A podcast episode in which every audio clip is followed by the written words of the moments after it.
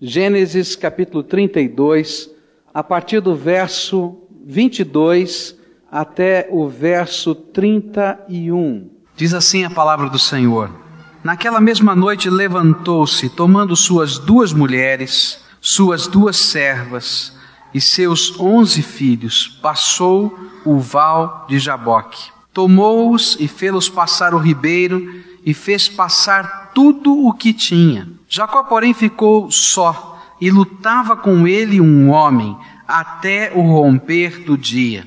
Quando este viu que não prevalecia contra ele, tocou-lhe a juntura da coxa e se deslocou a juntura da coxa de Jacó enquanto lutava com ele.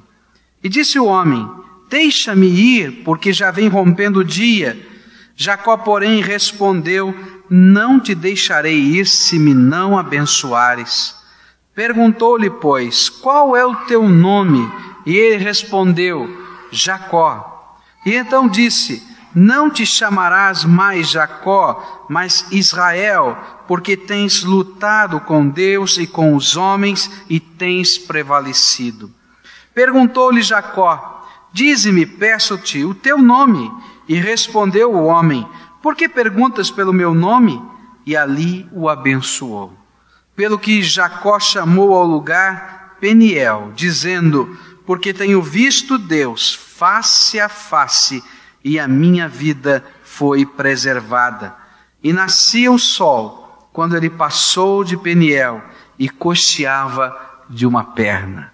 À medida que a gente vai lendo este episódio na vida de Jacó, agora que ele já estava mais velho, agora que ele já tinha uma grande família, agora que o seu pai já estava muito idoso e saudoso de ver Jacó, seu filho, agora que ele havia recebido de Deus ordem para voltar para casa, e ele vem chegando, indo em direção do seu lar, e já começam experiências profundas com Deus. No capítulo 32, versículos 1 e 2, a Bíblia vai nos dizer que na saída, ainda que houvesse tanta ansiedade, tanto sentimento de angústia, de um lado, ele estava quase que fugindo de Labão, de outro lado, ele sabia que teria que enfrentar Isaú, que o esperava, e havia uma promessa de vingança e uma promessa de morte. Logo na saída, Deus confirma a palavra que lhe havia dado e diz e permite que ele enxergue os anjos do Senhor outra vez. E ele vê então os batalhões de anjos do Senhor, dois grandes grupos. E a ideia que a gente tem lendo esse texto é que um estava na retaguarda, protegendo de Labão, e um estava à dianteira, protegendo de Esaú. Mas o coração de Jacó estava numa grande confusão, numa grande luta, como em toda a sua vida foi. Uma grande luta com Deus.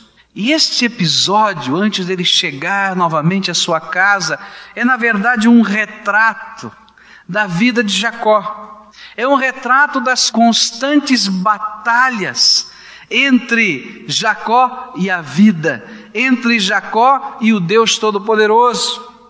Ela retrata um Jacó que nasceu gêmeo do seu irmão, mas que luta com ele para ser o primogênito. E parece que sempre alguma coisa em um aspecto de luta havia dentro do coração desse homem. Ele retrata um homem que luta por obter a bênção do seu pai e a bênção da primogenitura.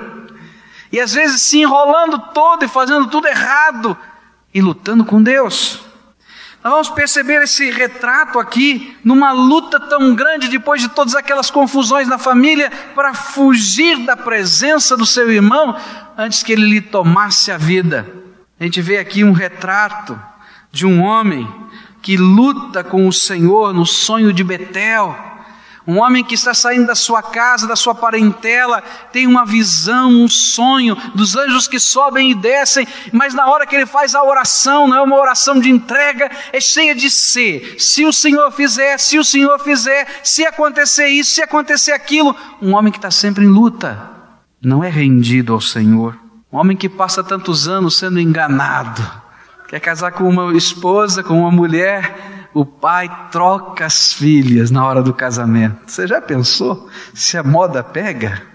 Ia dar uma confusão, né? Enrolado. 14 anos de luta para casar com a esposa amada. Mas lá dentro, uma luta tão grande com o próprio Deus.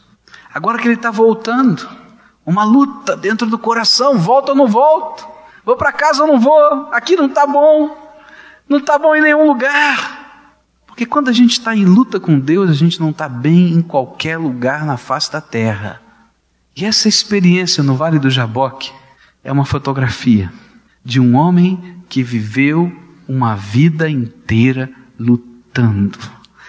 Um homem de garra, um homem de tenacidade, que não desistia fácil, mas um homem que estava numa busca tão profunda sem achar muita coisa. Mas é nesta madrugada que Deus lhe revela o que vem acontecendo em todo o tempo da sua vida. Que Deus lhe revela que ele precisava parar de lutar, lutar com a sua própria força, com o seu próprio vigor, com a sua coragem apenas, na força da sua carne, e buscar sim, de todo o coração, a bênção do Deus vivo sobre a sua vida. Vale do Jaboque e essa batalha que vai acontecendo são um retrato de muitas vidas de pessoas que estão aqui. Você pode imaginar o que aconteceu? Ele já tinha decidido que aquela era a última noite, que ele não saberia o que ia acontecer. Havia chegado uma notícia terrível.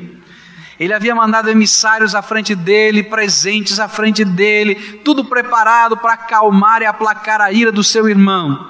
E volta o mensageiro dizendo: Não, seu irmão tem muito prazer em vê-lo.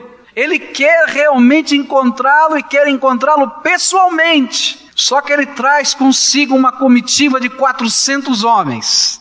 Eu posso imaginar Jacó tremendo. Esse homem não quer me ver, não. Ele está trazendo um exército para me matar. Ele faz orações profundas aqui nesse texto, ele clama a Deus, ele pede socorro. Mas ele era sempre esse homem em luta. E ele prepara todos os seus planos e todos os seus estratagemas, manda os presentes separados e depois ele diz: Olha, vou separar a família em dois grandes blocos, porque se acontecer uma tragédia, pelo menos um grupo se salva. Olha, e preparou e disse: Olha, se acontecer alguma coisa, enquanto nós tentamos ali salvar nossa vida, corram, vão para o outro lado, vão embora. Talvez meia-noite, nessa madrugada, ele manda passar toda a família o rio Jaboque. E ele fica sozinho. Toda a família já foi, todos os homens já foram, todos os animais já foram, todos os seus filhos, não tinha mais ninguém. E ele vê alguém se movimentando. Você pode imaginar o que ele imaginou, não é? Já veio um assassino na madrugada para me matar. E ele não teve dúvida. Ele se atracou com esse homem e começou uma guerra, uma batalha, uma luta. E eu posso imaginar um rolando por um lado, outro rolando por outro. E a palavra de Deus nos dá a ideia de que isso demorou, foi uma briga que não acabava. Alguns comentaristas dizem que talvez essa batalha tenha durado mais de seis horas. Jacó lutava com tanta tenacidade que a Bíblia nos diz que ele prevalecia. Só que Jacó não tinha percebido que ele não estava lutando nem com Esaú, nem com qualquer um dos seus emissários, nem, quem sabe, com algum comandado de Labão, seu sogro, mas que ele lutava com Deus. E que aquela luta ferrenha, tenaz, que durou bastante tempo, que foi exaustiva, que foi de quebrar, era com Deus. Agora, sabe o que é que chama a minha atenção? É que Jacó lutava com Deus e o que acontecia? Prevalecia. Eu fiquei pensando, quanta gente está lutando uma vida inteira com Deus? Quanta gente está lutando uma vida inteira contra a vontade de Deus na sua vida? Lutando uma vida inteira contra o chamado de Deus. Uma vida inteira contra a salvação que vem do Senhor Jesus. E prevalecendo. Só que o homem que está em luta com Deus não entende não percebe que a cada momento desta batalha ele está perdendo. Ainda que ele esteja por cima, ainda que ele esteja ditando as coisas, ele estava perdendo. Porque todo lugar em que ele parava era um lugar vazio, que não tinha sentido. Ele voltava para casa agora já com ordem de Deus, porque de alguma maneira lá no coração dele estava vazio. Ele precisava voltar às suas origens, tentar redescobrir alguma coisa. Fiquei pensando no apóstolo Paulo, um homem sério diante de Deus, um homem que queria servir a Deus, que levava a sério a lei de Deus, mas que durante muito tempo ficou lutando com Deus na medida em que perseguia a igreja. E esta foi a palavra do Senhor a ele: Saulo, Saulo, por que me persegues? Quem és tu, Senhor? Eu sou Cristo a quem tu persegues. E até aquele dia, Saulo de Tarso, cheio de brio, cheio de coragem, cheio de força, não tinha entendido que estava lutando com Deus, lutando contra a vontade de Deus, lutando contra o chamado de Deus.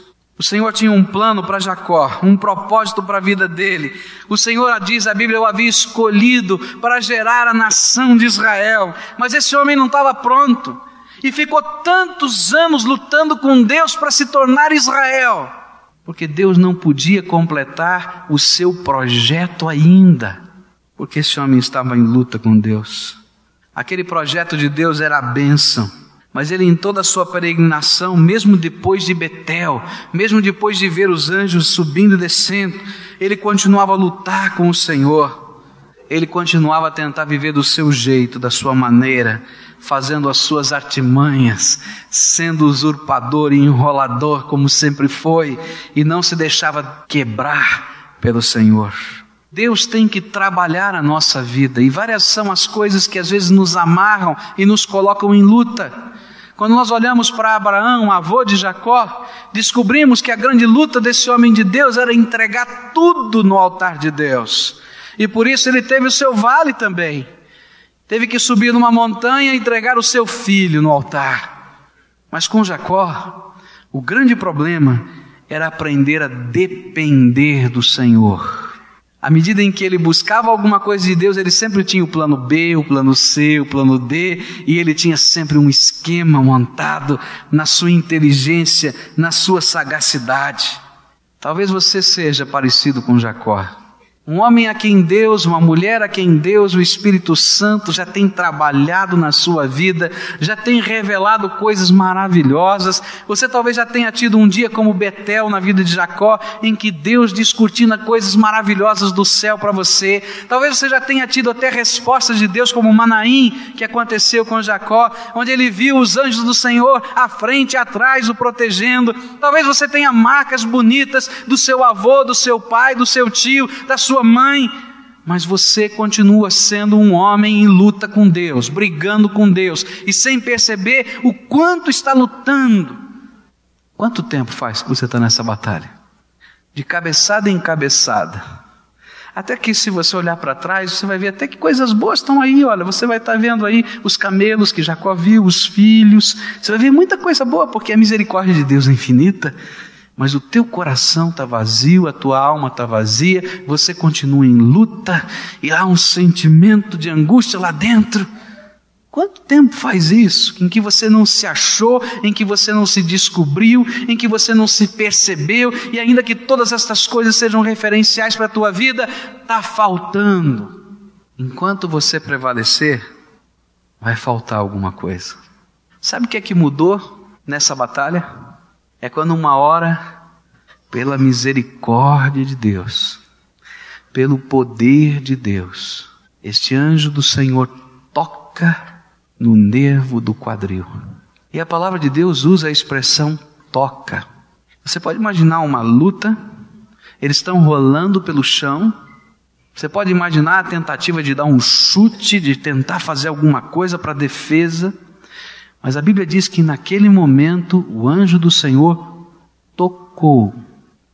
Ele simplesmente sentiu que alguma coisa extraordinária estava acontecendo, que era alguma coisa que não tinha o controle da força física. O anjo tocou no quadril e a coxa de Jacó saiu fora do lugar. Alguma coisa está acontecendo aqui que eu não consigo entender, que é maior que a minha força, que é maior que a minha capacidade, e eu não te largo agora, enquanto você não me abençoar. Não, a mente de Jacó começou a se abrir para entender o que estava acontecendo com ele. O Senhor tem lutado com você, tem trabalhado na tua vida, tem revelado a sua graça de muitas maneiras e tem revelado a sua vontade de muitas maneiras. Mas hoje, Ele quer tocar você. Ele quer simplesmente tocar você. E o toque de Jesus, o toque do nosso Deus é poderoso para fazer muito mais abundantemente além daquilo que você pode pensar ou imaginar. E o que o Senhor quer fazer nesse toque é dizer para você, Jacó, eu tenho condições de quebrar a tua vida. Eu tenho condições de desconjuntar você inteiro.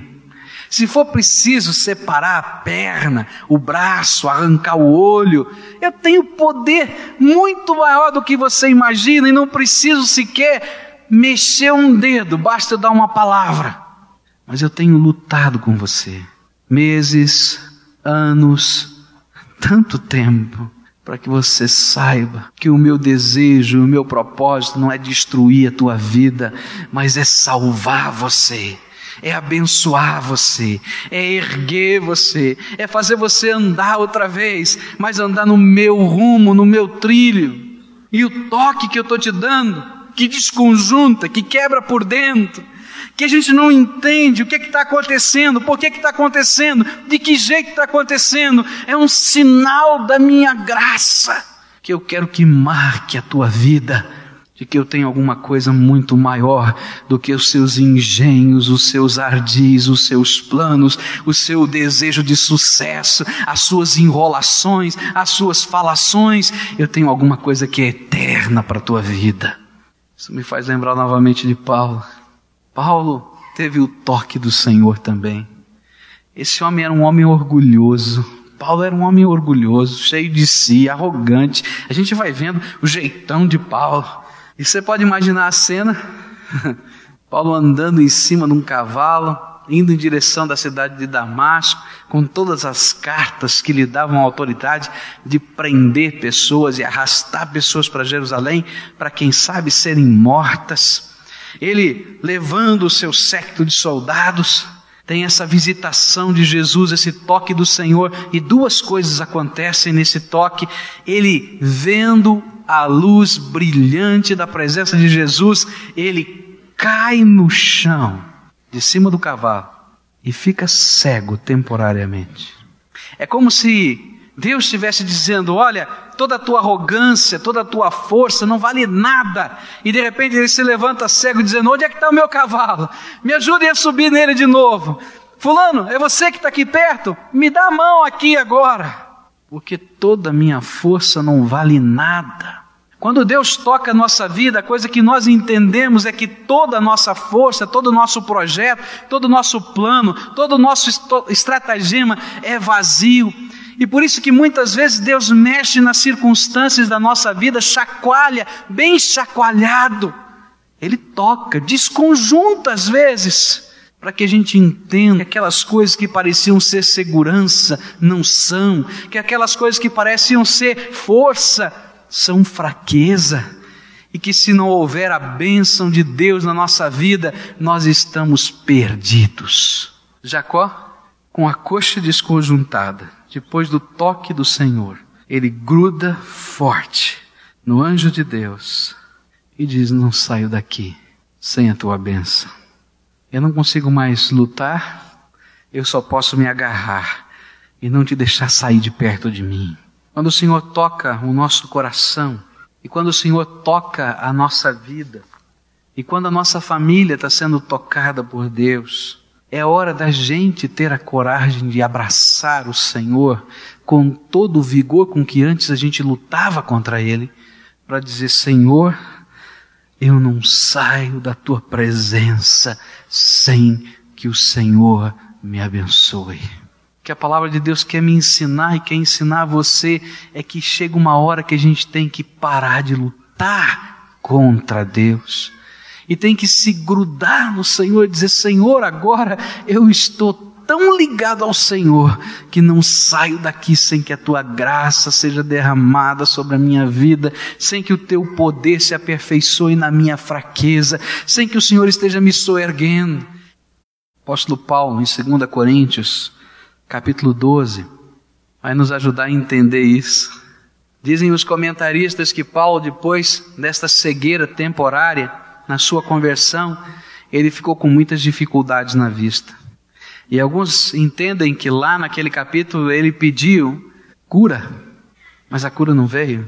Mas ele recebeu de Deus graça para entender que aquele era um sinal de Deus para que não houvesse mais orgulho e ele continuasse o resto da sua vida quebrantado. Tive uma ovelha lá em São Paulo, anos atrás, que estava lutando com Deus.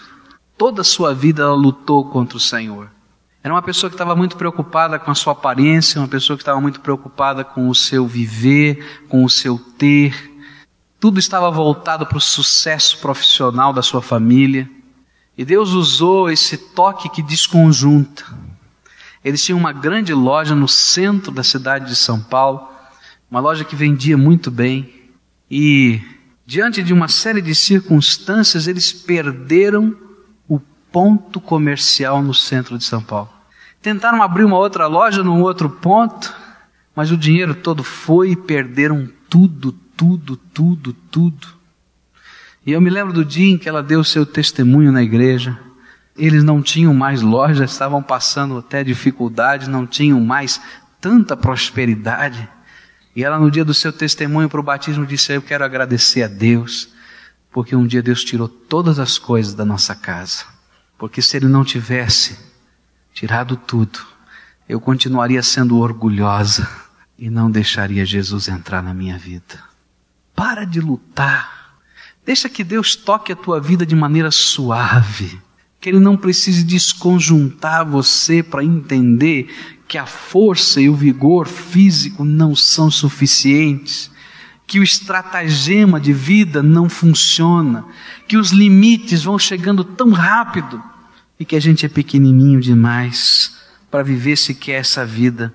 Para de lutar contra Deus e agora, se o Espírito Santo te convence, te mostra estas coisas, chega bem pertinho do Senhor Jesus e diz: Senhor, eu não quero sair da tua presença sem que tu me derrames graça sobre a vida sem que haja algum tipo de restauração no meu coração, na minha mente, sem que, Senhor, tu estejas sendo o Deus vivo que cuida, mas que tem autoridade, porque lhe dou essa autoridade de gerir a minha vida.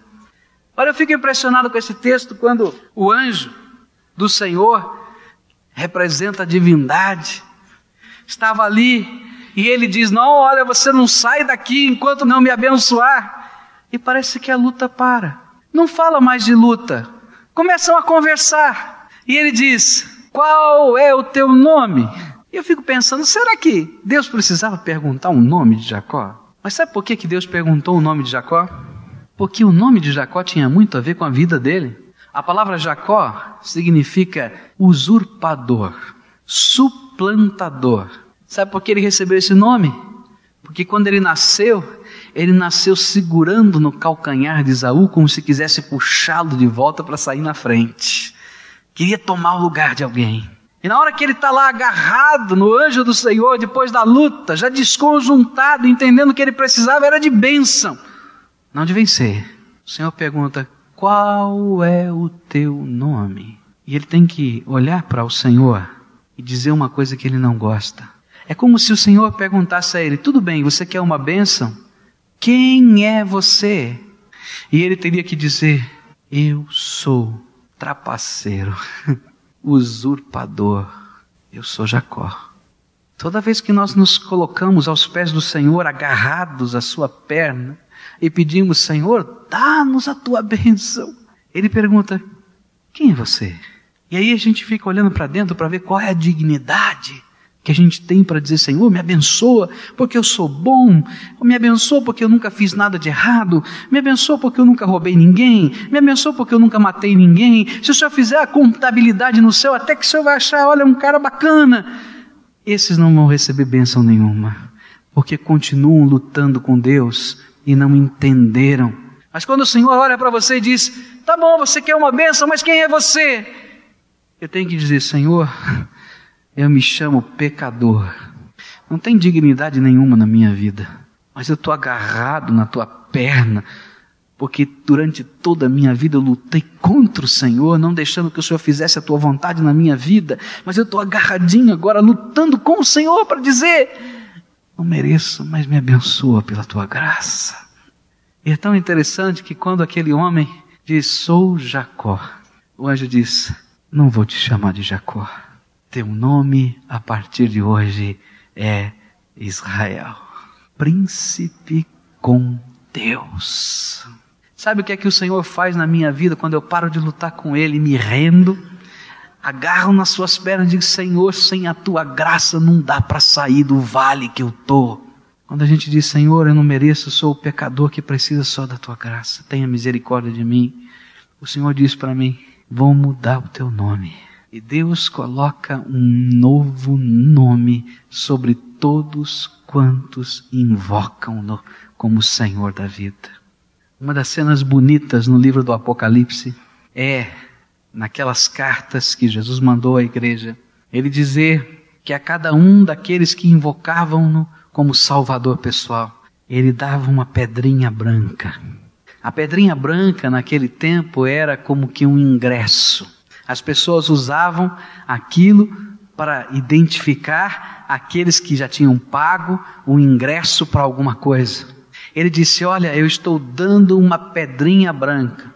Uma pedrinha branca que não é universal, ela é individual. E nela eu escrevi o seu novo nome. Sabe o que significa isso? É que o Senhor, quando nos recebe, Ele não somente nos dá uma bençãozinha para a gente ir até do outro lado do rio e encontrar com o irmão Isaú que está brigado comigo, mas o que o Senhor quer fazer é muito mais do que isso. Ele quer resgatar a nossa vida e nos dar o acesso à eternidade na presença de Deus. E é bonito é que esse acesso é individual, tem o seu nome, ou melhor, tem um nome novo que o Senhor escolheu para você e que representa esse novo nome, uma bênção. Jacó, você não é mais Jacó, eu te abençoo, sim. Você pode entrar, atravessar o rio, mas mais do que isso, você vai ser pai de uma grande nação.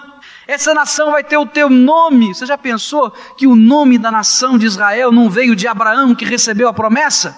Porque naquele dia o Senhor estava abençoando pela graça e dizendo: Esse teu novo nome é o nome da nação que eu crio na tua semente. Que Deus quer fazer comigo e com você é isso. Para de lutar. E o novo nome que Deus coloca sobre mim sobre você, eu não sei, mas ele representa uma profecia de uma bênção do Senhor que é eterna, que transcende o tempo. Ele é a pedrinha branca que você chega na presença de Deus um dia lá na eternidade e vai ler. Eu acho que muitos de nós, quando lemos o nosso novo nome e lembrarmos do que vivemos nessa vida depois de termos recebido Jesus como Senhor e Salvador, a gente vai dizer: é verdade, esse é o meu nome. Porque aquele nome há de ser a profecia de bênção de Deus sobre a nossa vida. Qual é o teu nome? Jacó pecador, lutando com Deus e prevalecendo, mas cansado, machucado, desconjuntado. Então, em nome do Senhor Jesus, em nome do Senhor Jesus, não sai daqui hoje sem dizer: Jesus, o que eu mais preciso não é a cura agora, não. O que eu mais preciso, Senhor, não é a solução do problema financeiro. Eu mais preciso é aprender a viver debaixo da tua ordem da tua direção. O que eu mais preciso é aprender a grudar no teu ombro, grudar na tua perna, grudar na tua cintura e dizer: Senhor, sem ti não dá, não dou um passo, não saio daqui sem que o Senhor me abençoe. Não mereço nada, mas tenha misericórdia da minha vida e muda a minha história, muda o meu nome, muda a minha natureza, muda a minha casa, muda a minha família. Muda, Senhor, porque eu estou cansado de lutar contra o Senhor. Jacó não lutou seis horas. Jacó lutou todos os anos da sua vida e não tinha percebido. Mas naquela noite, o Senhor revelava a Jacó que não valia a pena lutar, que valia a pena sim agarrar nele e dizer: Dá-me a tua bênção. Olha para o teu coração, meu querido, em nome de Jesus. Não enrede pelo caminho de lutar uma vida inteira com Deus. Mas hoje agarra no pé do Senhor. Jesus disse: Não saio daqui se o Senhor não me abençoar. Senhor, Senhora que está aqui, quantos anos de vida você tem? Está lutando ainda com Deus? Para de lutar. Não vale a pena ficar todo desconjuntado na vida. Agarra-se nos pés do Senhor Jesus e diz: Eu sou um pecador que preciso da tua misericórdia. Eu não saio daqui hoje, Senhor, se tu não me abençoares com a tua graça. Muda o meu nome, Senhor. Muda a minha história. Muda a minha vida. Sabe como termina essa história? Vem de manhã, sol nascendo, Jacó olhando para a água do rio, olhando para a coxa desconjuntada, mas ele está feliz. Ele diz: Esse lugar é um marco na minha vida, e eu vou colocar um nome nesse lugar. Esse lugar se chama de hoje em diante Peniel. O lugar onde não somente Deus habita, como ele falou antes, esse é Betel, mas lugar onde eu vi a face do meu Deus. Aleluia. Sabe, o que o Senhor quer é que a sua vida seja um Peniel tempo de ver, de desfrutar, de beber da presença de um Deus vivo que caminha com a gente, que anda com a gente, que levanta a gente, que às vezes puxa a orelha mesmo da gente, mas não se afasta de nós. E a gente grudadinho no Senhor diz: Não saio daqui, porque o Senhor é a verdadeira bênção. As outras coisas passam, olha, gente, isso tudo passa. Sucesso passa, dinheiro passa, beleza passa Algumas coisas que você está buscando passam e passam rápido. Mas que gostoso é a gente andar vendo a face do Deus vivo, porque essa face de Deus revela a glória do Criador e essa glória se impregna em nós. É por isso que o autor de Coríntios, Paulo, vai dizer que nós, como um espelho, refletimos de glória em glória a face gloriosa do Deus vivo. Para de lutar em nome de Jesus. Se debruça aos pés do Senhor. E diga: Senhor, eu não saio daqui hoje. Eu não saio daqui hoje. Eu não saio daqui hoje. Se o Senhor não me abençoar, se o Senhor não tomar o teu lugar de direito na minha vida. Você pode continuar agora lutando contra o Espírito Santo de Deus que está aqui, está falando. Mas isso é derrota. Mas quando a gente se lança aos pés de Jesus e diz: Não saio daqui sem que tu derrames a tua graça sobre minha vida. A gente vive o peniel de Deus, Deus se revelando e Deus se manifestando em nós.